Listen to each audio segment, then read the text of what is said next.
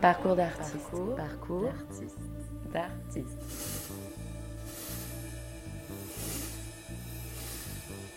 Connue du grand public comme co-créatrice des Déchiens, Macha Makayev est une artiste extrêmement complète, s'attaquant à la fois à la mise en scène, à l'écriture, à la scénographie ou encore aux arts plastiques.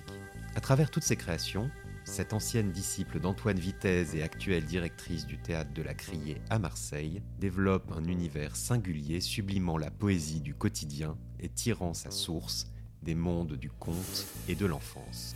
À l'occasion de la présentation de sa dernière création Lewis versus Alice dans le cadre du Festival d'Avignon, retour sur la carrière de cet artiste au sans visage.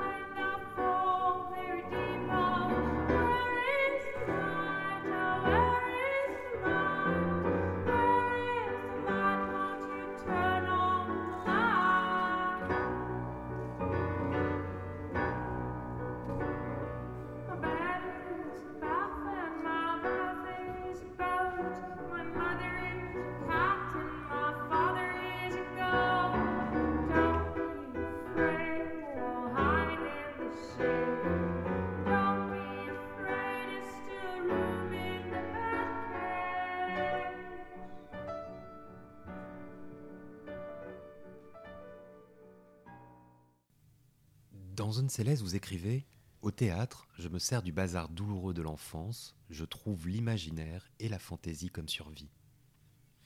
On peut sans doute partir de cette citation pour évoquer votre enfance qui vous a mené au théâtre et à cette carrière artistique. Certainement, dans l'enfance, je suis d'une très nombreuse fratrie et, bizarrement, quand on est très nombreux, on fait l'expérience de la solitude et, quelquefois même de choses un, un peu difficiles. Donc j'avais euh, je, parle je, vais parler de ça parce que c'est aussi un des thèmes de l'exposition qu'on traverse ici dans cette maison. Mais j'avais un petit frère euh, de 18 mois plus jeune que moi, entre autres. Et celui-là, lui, euh, justement, face au réel, il s'est enfermé dans, un silence à ce moment-là. Quand il, avait, il était tout petit, moi j'avais 5 ans et lui, donc 3 ans et demi.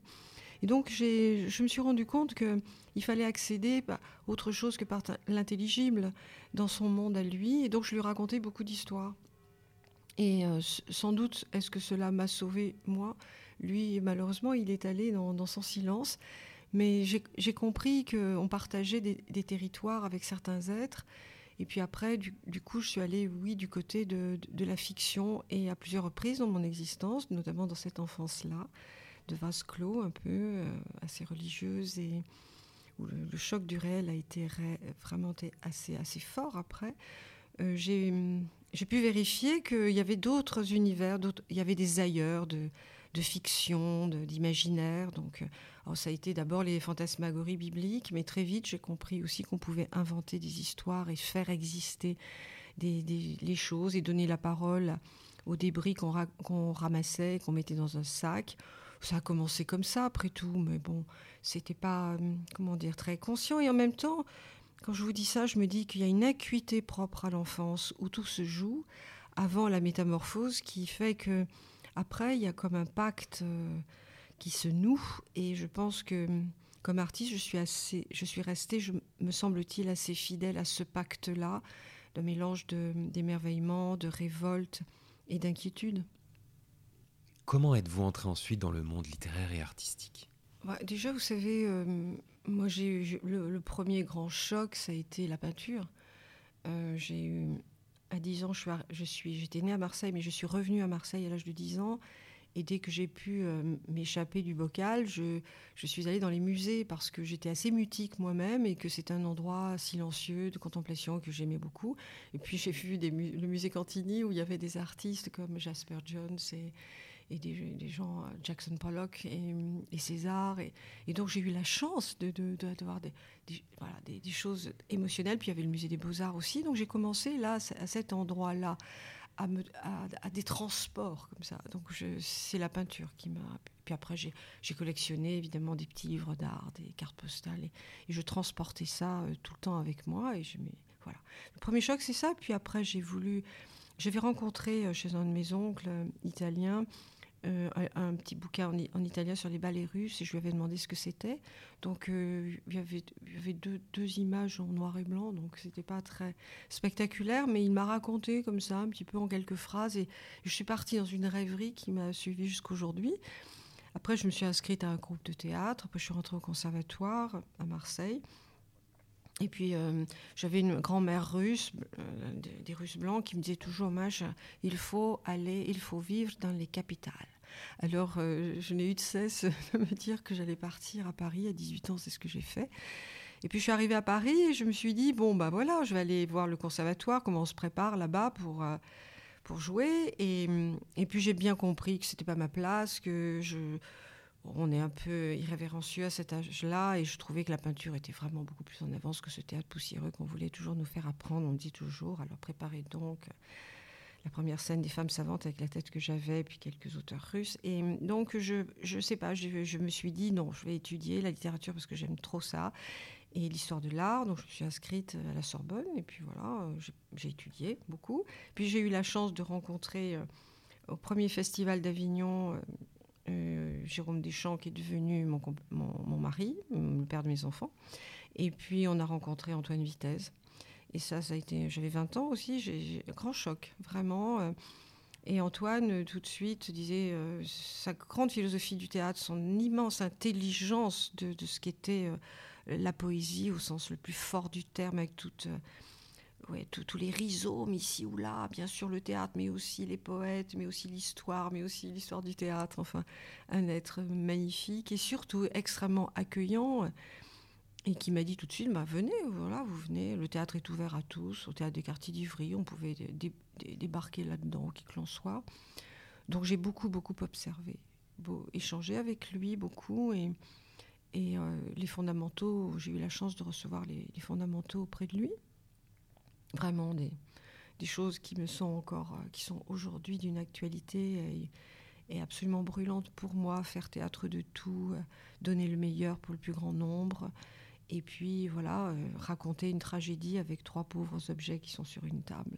Un minimalisme euh, au départ, toujours le minimalisme au départ, qui après à construire des images plus, grandes, mais veut revenir au, cœur de tout. Et puis le côté hétérogène aussi du théâtre, c'est-à-dire pas, pas chercher à faire lisse, mais prendre ce qui nous est donné là autour de nous pour tout d'un coup le mettre en scène. Voilà, donc euh, j'ai des rencontres formidables. Avec Jérôme, on a tout de suite créé une compagnie. Et puis après, bon, après les, couples d'artistes, c'est complexe. Les vies de ma génération d'artistes femmes, c'était complexe et absolument passionnant. Enfin, moi, je me suis jamais victimisée, mais, mais voilà, ça a été d'expérience en expérience quelque chose qui s'est construit, qui où rien ne nous est offert, mais c'était bien. Puis j'avais étant passé par euh, l'admiration des peintres et des plasticiens et des peintres et des plasticiennes, j'avais comme ça devant moi des femmes d'une génération antérieure qui, brillaient.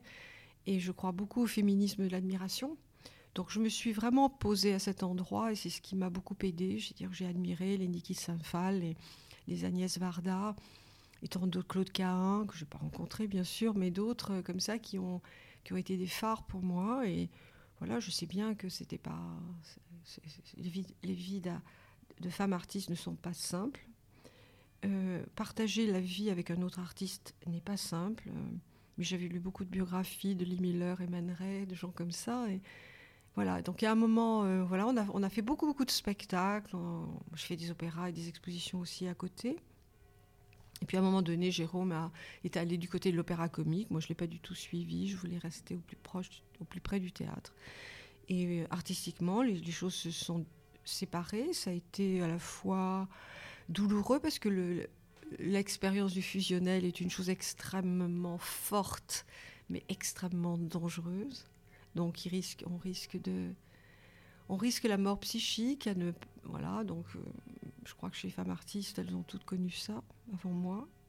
Et puis, je l'ai risqué aussi. Et puis voilà. Puis maintenant, depuis sept ans, je dirige un théâtre, mais c'est pas tant la direction d'un théâtre qui m'a intéressée, c'est inventer une maison pour accueillir d'autres artistes et pour moi-même euh, euh, pouvoir proposer des spectacles.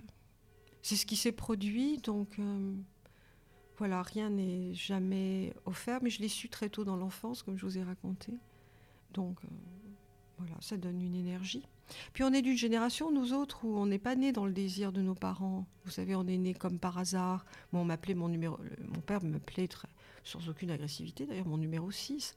Donc j'ai eu très tôt, euh, comme beaucoup de gens de ma génération, l'idée qu'on était un peu, on avait déboulé là, on devait avoir notre part de responsabilité, mais enfin on était vraiment le fruit du hasard. Si on n'avait pas été là, euh, personne ne s'en serait aperçu. Hein, voilà. Alors qu'aujourd'hui, les enfants que nous avons mis au monde, on les a tant désirés, calculés, euh, attendus, programmés, comme on dit très, très joliment. Euh, voilà, donc je pense qu'il y a une fracture dans l'histoire de l'humanité euh, très très importante et j'essaie de le raconter quelquefois aux plus jeunes et notamment à mes enfants. Je pense qu'on est une autre humanité s'est dans le désir de où nous avons choisi d'avoir nos enfants. Est-ce qu'il y avait chez vous une volonté de créer un langage protéiforme avec une expression de soi à travers le théâtre bien sûr, mais aussi les arts plastiques, les costumes, la production musicale? Oui, il y avait, il y, a, je pense, une intensité, une ardeur et comme une urgence et, et, probablement quelque chose à consoler et, un énervement premier. Euh, avoir été là comme ça, comme euh, des déjetés par hasard, ça vous donne une, énergie probablement. Une énergie, c'est-à-dire que si vous n'avez pas cette énergie, vous vous effacez très vite. Déjà dans la très nombreuse fratrie, euh, mais après aussi comme sur le chemin artistique. Donc voilà, ça donne, oui, une ardeur et ne jamais perdre euh, ce sentiment de révolte de l'enfance et de d'énervement, notamment devant euh, une injustice. C'est pour ça qu'avec Jérôme, on a beaucoup célébré les des personnages euh, déclassés. Ça, ça nous importait beaucoup à l'un et à l'autre, alors qu'on venait pas du tout ni des mêmes milieux, ni d'une même histoire. On s'est retrouvés là-dessus essentiellement. Moi, ça passait aussi beaucoup par les objets déclassés, cabossés, euh, ceux qui ne sont jamais dans la lumière, ceux qui sont retoqués. Voilà. Donc euh, les célébrer. Euh, et c'est vrai qu'après, moi, j'ai peut-être à cause des ballets russes, j'ai toujours senti que la scène était le lieu de tous les arts. Et je ne fais pas du tout de différence entre le fait de mettre en scène et de proposer un décor ou des costumes ou des, ou des objets aux acteurs.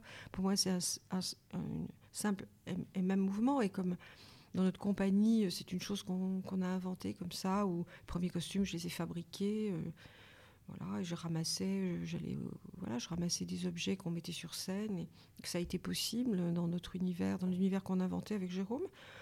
voilà, après c'est devenu une, une, méthode parce que hum, il n'y a pas, si, je, si, je, peux parler d'art, il n'y a pas d'art sans beaucoup, beaucoup de travail et beaucoup de méthodes aussi et de rituels et de choses très précises même si ça donne quelquefois des. On sent que on a l'impression que la chose comique, notamment, c'est une chose qui arrive, qui advient comme ça sur le théâtre. C'est une chose extrêmement travaillée au fond. Il y a des règles d'or. Après, il y a eu d'autres rencontres comme celle de Jacques Tati, qui a été essentielle aussi à Jérôme, je pense, et pour moi-même. Et le hasard a voulu qu'après, voilà, il nous a été confié de, défendre ce, cinéma magnifique qui est né sur des scènes de music. Hein. c'est vraiment la génération qui a basculé, qui a inventé le, le, cinéma euh, en venant de la scène et presque sur scène. Et lui nous a donné aussi des, des règles d'or en nous disant qu'il y avait voilà, des durées, des périodes, des, oui, des, nombres d'or aussi sur la scène et qu'il y, a eu des gens qui mettaient toute une vie à régler trois minutes d'un numéro et, que là, il y avait une vérité nous, on a beaucoup écouté. Moi, longtemps, je vous dis, j'étais mutique et j'écoutais beaucoup. Et hum, on a eu la chance de, voilà, de, rencontrer d'autres grands artistes et, qui nous ont, je pense, euh, confié des choses. Des déchiens jusqu'à Lewis versus Alice, aujourd'hui, il y a une sorte de poésie du quotidien qui transparaît dans vos œuvres. Absolument, absolument. C'était des hum, quand on a fait tous ces spectacles avec Jérôme, justement, de la célébration de, gens qui n'allaient pas bien et qui n'avaient pas le discours, quelquefois des, spectacles presque silencieux, et, mais musicaux, et, où le bruit était aussi important que le texte. Euh, oui, on était un peu énervé contre cette violence qui était faite euh, à ces êtres-là, oui. Alors, on s'en passait par le rire, mais c'était toujours un rire d'empathie. C'était, mais le déclassement, c'est une chose qui nous intéressait, bien sûr, toujours, et dans les objets aussi. Mais les objets, c'est, c'est jamais n'importe quel. Moi, je les reconnais. Je pars comme en mission les chercher. Je suis un peu toquée là-dessus, vraiment euh, hallucinée. et je cherche des objets que j'ai l'impression de reconnaître. Et puis, alors je les reconnais. Puis je me dis, c'est avec ça sur la table que je vais raconter l'histoire. Donc, c'est des règles du jeu, un peu. Euh, c'est un peu des dogmas comme ça qu'on s'impose et parce que je crois qu'on peut pas on peut pas moi je sais pas faire autrement je pense que il faut oui il faut une méthode vraiment toujours et, travailler. Moi, moi, je séquence beaucoup, je travaille beaucoup deux heures par deux heures. Et, euh, mais le travail est obsessionnel, oui, bien sûr. Qu'est-ce qui explique ce fort attachement que vous manifestez à l'égard de l'univers de l'enfance ou du merveilleux, comme c'est encore le cas ici avec Lewis Carroll? Avant Zone Céleste, j'avais écrit un, autre petit livre comme ça qui s'appelait Poétique du désastre. Parce que je pense que. Euh, on a parlé de l'enfance euh, inconsolable, mais je pense que le théâtre, c'est un moment justement euh, que l'on prépare, que l'on prémédite longtemps, un an, un an et demi avant, pour que et que le public arrive, s'assoit, des anonymes s'assoient, et pendant une heure et demie, deux heures, on va proposer justement une espèce de suspension. Alors, suspension avec des choses très profondes, mais jamais avec un esprit de sérieux complet. Il faut. C'est pour ça que j'aime le conte et, ce genre de récit d'émerveillement. Et... Mais c'est pour faire obstacle au désastre, au fond. Le théâtre n'est pas là euh, uniquement comme un, dérivatif. Euh, c'est un ailleurs, un ailleurs absolument nécessaire à nos vies et qui nous sauve de beaucoup de choses. Moi, j'ai toujours l'impression de sauver des objets, de sauver des êtres, de célébrer des êtres fracassés, et puis après de proposer un moment de suspension face au désastre. Donc, bien sûr que le, le conte, alors euh, depuis que je suis dans un, que je dirige ce théâtre, euh, j'aborde plutôt un répertoire, c'est-à-dire que euh, voilà, je, je, je, je convie un, un, auteur que que j'approche, que je travaille, que ce soit Bulgakov, Molière, ou que ce soit Les Mille et Une Nuits, là c'est Lewis Carroll, c'est autant l'auteur qui m'intéresse que, que les personnages. Et voilà, Bulgakov, pour moi, c'était bien sûr au travers de la fuite, le récit des Russes blancs, qui sont l'exact l'exact périple et l'exact récit de mes grands-parents euh, quittant la Russie, arrivant en France, euh, euh, dans l'exacte année 2021. Donc voilà, il y a toujours une accroche personnelle, mais, mais bien sûr que ça entrer dans l'univers d'un autre, d'un autre poète, c'est une chose très, très, je vais dire, très grave. Il faut vraiment beaucoup de temps, beaucoup de, voilà, Lewis Carroll, ça fait plus d'un an euh, que tous les jours je le fréquente. Et, après, il faut trouver des équivalences aussi, parce que le théâtre, c'est un art de, de, l'équivalence extrêmement éphémère. Alors, avec Lewis Carroll, c'était particulièrement bien, parce que les mots, les mots sont du son avant d'être du sens, et lui-même dit, sans arrêt l'éphémère de la rêverie, l'éphémère du rêve, l'état de sommeil, l'état où est-ce qu'on en est, si on se réveille, qu'est-ce qui se passe, est-ce que, où, est, le réel, est-ce qu'on est vraiment réel? Voilà, l'autre côté du miroir, est-ce que c'est la vie, est-ce que c'est le sommeil, on ne sait pas. Voilà, donc euh, bien sûr que c'est, avec lui, c'était un, un, compagnonnage passionnant, parce que c'est très très proche, euh, je veux dire, cette approche-là est, très, très près de, celle du théâtre, où nous, nous, travaillons toujours dans des profondeurs réelles, mais qui sont avec des artifices de choses très très très réelles, mais qui sont dans un, dans l'éphémère et qui parle, moi, ce qui m'intéresse, c'est de parler à l'imaginaire de l'autre et susciter la part d'imaginaire de l'autre, celui qui est en face, dans cette géographie de face à face, savoir quelle est votre part à vous euh, d'imaginaire, euh, aller chercher ça et, décaler ça. C'est ça qui m'intéresse, c'est pas faire une grande démonstration de mon savoir-faire de metteur en scène, faire la crèche, comme je dis, c'est à la portée d'à peu près tout le monde au bout de quelques années. Dans Zone Céleste, toujours, vous dites il y a je le vérifie à chaque spectacle qui se propose, trois conditions nécessaires. L'accroche intime, le hasard poétique et l'obstination. Pouvez-vous expliciter? Bien sûr, il y a le, hasard objectif parce que bon, moi, je suis, j'ai été profondément marquée par et libérée par les surréalistes dans mon adolescence. Hein. C'est-à-dire que quand j'ai lu Nadja, je pensais que voilà, mais les journées que je passais, j'étais dans Nadja et que je regardais le monde de ce point de vue-là. Et puis après, en, les fréquentant beaucoup, euh, eux-mêmes, par exemple Aragon aimant beaucoup aussi Lewis Carroll, ça m'a éclairé, mais euh, ils nous ont donné, les Dada d'abord et les surréalistes ensuite, une, une, telle liberté du regard, mais en même temps, euh, c'est le, ce hasard, c'est le contraire de, de la désinvolture. Pour créer le hasard objectif, il faut une, une grande préméditation, faut, il faut réunir les conditions de la chose poétique. Donc moi, c'est tout ça qui m'intéressait chez eux et qui m'intéresse dans mon travail. Alors, euh, une accroche personnelle, bien sûr, parce que si je m'approche de, que ce soit de Molière, de Bulgakov, de, euh, de, Lewis Carroll aujourd'hui ou des Mille Nuits, c'est bien sûr une accroche personnelle parce que moi je je suis pas metteur en scène, je vais pas monter une pièce pour monter une pièce. C'est forcément un aveu quelque part. Donc l'accroche personnelle, bien sûr, pour être dans un lien de sincérité à une œuvre.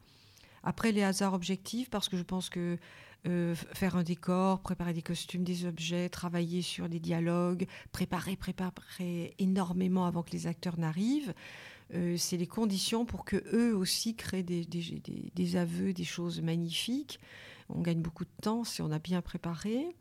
Et puis l'obstination, parce que rien n'est donné euh, sans un travail acharné. Et l'obstination d'aller là où on veut aller, bien que quelquefois on vous décourage parce que même euh, vos proches artistiques que vous avez engagés comprennent pas forcément où vous allez.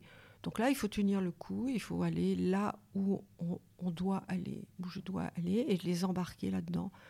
Alors quelquefois, au début, ils sont, ils sont un peu rétifs, ou ils comprennent pas, ils sont perdus, puis petit à petit, euh, les choses se mettent en place et ils, prennent une force incroyable. Les, acteurs, notamment, sont des fleurs japonaises, ils arrivent un peu tout étriqués, tout, tout ils veulent pas vous donner tout de suite. Et puis à force de, les altérer, de, leur verser de l'eau fraîche, tout d'un coup on les voit s'épanouir. Voilà. Donc ça c'est tout le travail. Moi ce que j'appelle mise en scène. Hein. Je vous dis c'est pas euh, c'est pas l'art de, des entrées et des sorties. Ça c'est quand même la moindre des choses. Le cachet, ça on peut, écrire des livres là-dessus, mais euh, ce qui est intéressant, c'est la chose poétique qui, advient. Alors quelquefois, elle est, du côté du comique, mais je pense que le, rire est, un acte poétique aussi, à la fois très physiologique et, un peu sauvage, mais, mais, poétique aussi. Et puis après, il y a aussi euh, la rêverie. Partage de la rêverie. avec Bulgakov, c'était et la fuite, c'est huit songes. Donc il fallait faire entrer euh, le spectateur, la spectatrice dans dans cette rêverie de Bulgakov, huit songes. Et puis là, avec Lewis Carroll, à nouveau, c'est comment représenter le rêve au théâtre. Depuis 2011, vous dirigez la Criée Théâtre National de Marseille. Pouvez-vous nous parler de votre travail de directrice? Euh, J'ai abordé ce grand chantier qui était la Criée, parce que c'est un théâtre qui n'allait pas très bien, qu'il fallait renouveler à plusieurs endroits et dont le bâtiment. Donc ça, j'aimais beaucoup l'idée du chantier, j'aimais beaucoup l'idée de, de, la maison délabrée qu'il fallait. Euh, voilà. Alors j'ai invité un, grand, un, grand, architecte, euh, Jean-Michel Villemotte, à pour redessiner le hall. Et puis il fallait euh, enlever le poison de l'amiante. Donc on a réussi. je ne fais pas ça toute seule. Hein. Il y avait Alexandre Madelin, mon administrateur, avec qui on, a qui j'ai beaucoup beaucoup travaillé, bataillé, et aussi grâce à lui, on a réussi à retourner l'histoire de cette maison et à, retirer le poison, parce que c'est aussi un poison moral. Hein. Et, euh, mais j'aime bien les chantiers. Ça, suppose beaucoup de solitude. Hein. Parce que venir à revenir à Marseille, quitter sa famille, ses amis, son atelier, mais je ne pense pas qu'on puisse faire des choses, déplacer les choses si il n'y a pas un peu d'arrachement. Et... bon, je suis assez dure à la tâche. Et donc voilà, cette énergie, je l'ai mise aussi dans l'idée d'imaginer une maison. Et, après, le, contre-coup de ça, c'est formidable, c'est d'accueillir d'autres artistes. Et ça, je l'avais jamais fait, et ça, c'est magnifique. C'est tout d'un coup, euh, voilà, c'est une maison de création en plus, donc vous, faites des paris sur des artistes, vous les écoutez, vous les croyez, et puis le spectacle advient et vous le découvrez avec eux. Voilà, accueillir des artistes euh, est pour moi et aura été pour moi des moments magnifiques Hum, d'enrichissement, puis même d'émotion aussi, parce que c'est quand même ça l'important. Mais euh, c'était une lutte, hein, c'est une lutte, euh, et ça l'est encore, et c'est pas fini. Euh, je suis encore à la crier pour trois ans, je crois, ou trois ans et demi, je sais plus, le temps passe vite. Mais voilà, ça, aura fait ça, fera un, très beau cycle de 11 ans. Je trouve que c'est très bien dans la vie d'une artiste. 11 ans, c'est bien. Après, il faut savoir continuer le travail d'une autre façon, continuer à inventer, imaginer sans cet, énorme outil. c'est un gros paquebot quand même, qui, dévore le temps aussi et qui voilà, il faut faire très attention à. Il a fallu faire très attention à ne pas laisser le temps artistique euh, dévoré par la maison. C'est peut-être ce qu'il y a de plus délicat. C'est des maisons très, très, mais que j'ai essayé de par du, du collégial, du collectif, euh, à rendre la plus légère possible aussi. Mais avec beaucoup beaucoup d'exigences et puis une part d'invention et puis euh, transgresser aussi, puisque ma mission c'était le théâtre, le théâtre, le théâtre, et que la première chose que j'ai faite c'était de faire aussi de la musique, euh, de, recevoir des, circassiens, de, euh, voilà, de la danse, voilà, et de faire. parce que c'était pas simplement ma pure fantaisie, c'est que je pense qu'un public qui a entendu un concert va être plus, plus intelligent pour le théâtre et vice-versa. Euh, qu'il y a tout un public pour le cirque qui est très intimidé par le théâtre, mais qui se rend compte qu'après tout, tout ça est dans la même maison, qu'il y a des chances d'avoir aussi des émotions de ce côté-là. Voilà, on a su en sept ans euh, voilà, renouveler un public plus curieux, plus, plus prêt à l'étonnement, et avec, en ne cédant rien sur l'exigence de, des propositions artistiques dans leur diversité. Évidemment, moi j'aime particulièrement les artistes. Euh, qui sur scène sont aussi euh, ont une part plastique dans le théâtre, mais pas seulement. J'ai vraiment aussi des, des, artistes très intellectuels euh, qui viennent. Ça, c'est absolument passionnant d'accueillir. Où et comment vous placeriez-vous alors sur la scène théâtrale contemporaine? Bah, Je trouve que j'ai, comment dire, j'ai progressé avec Jérôme, on était assez rebelles. Hein. On, on s'amusait beaucoup, on, des théâtreux, etc. Bon, après, les accueillants, accueillant les gens de théâtre, j'ai appris à, les aimer aussi d'une autre façon. Euh, euh, maintenant, c'est vrai que toute sa vie, on cherche sa place, c'est certain, mais, mais peut-être pas de cette façon-là. Moi, je reste au plus près de, ce que je sais faire, en fait. C'est rassembler des objets au début, des bouts de tissu, des machins, des trucs sur une table, et puis commencer à rêver autour de ça et se dire comment je vais pouvoir raconter une histoire avec ça ou toucher les gens avec ça. L'émotion du public, moi, c'est vraiment ce qui m'importe. Voilà, après, le savoir-faire, la virtuosité, bon, ben, au bout d'un moment, vous savez, euh, on apprend sans arrêt, on fait des métiers d'apprentissage, toujours on apprend, on apprend, on cherche quelque chose. Moi, ce qui m'intéresse, c'est de me déplacer, c'est d'aller à des endroits que je ne connais pas encore. Voilà. Si j'avais le sentiment de répéter quelque chose que je sais faire, euh, je, trahirais justement le, pacte de l'enfance qui est euh, l'expérience, l'expérience, et toujours avec cet énervement c'est-à-dire aller contre quelque chose qui nous aura été imposé, voilà, qui aura été imposé. Euh, après, euh, dans, le paysage, le paysage théâtral bouge beaucoup. Euh, il est très très varié en France, on a beaucoup de chance. On a des artistes extrêmement différents. moi, j'ai une grande capacité d'étonnement et j'aime beaucoup être étonnée par les autres artistes.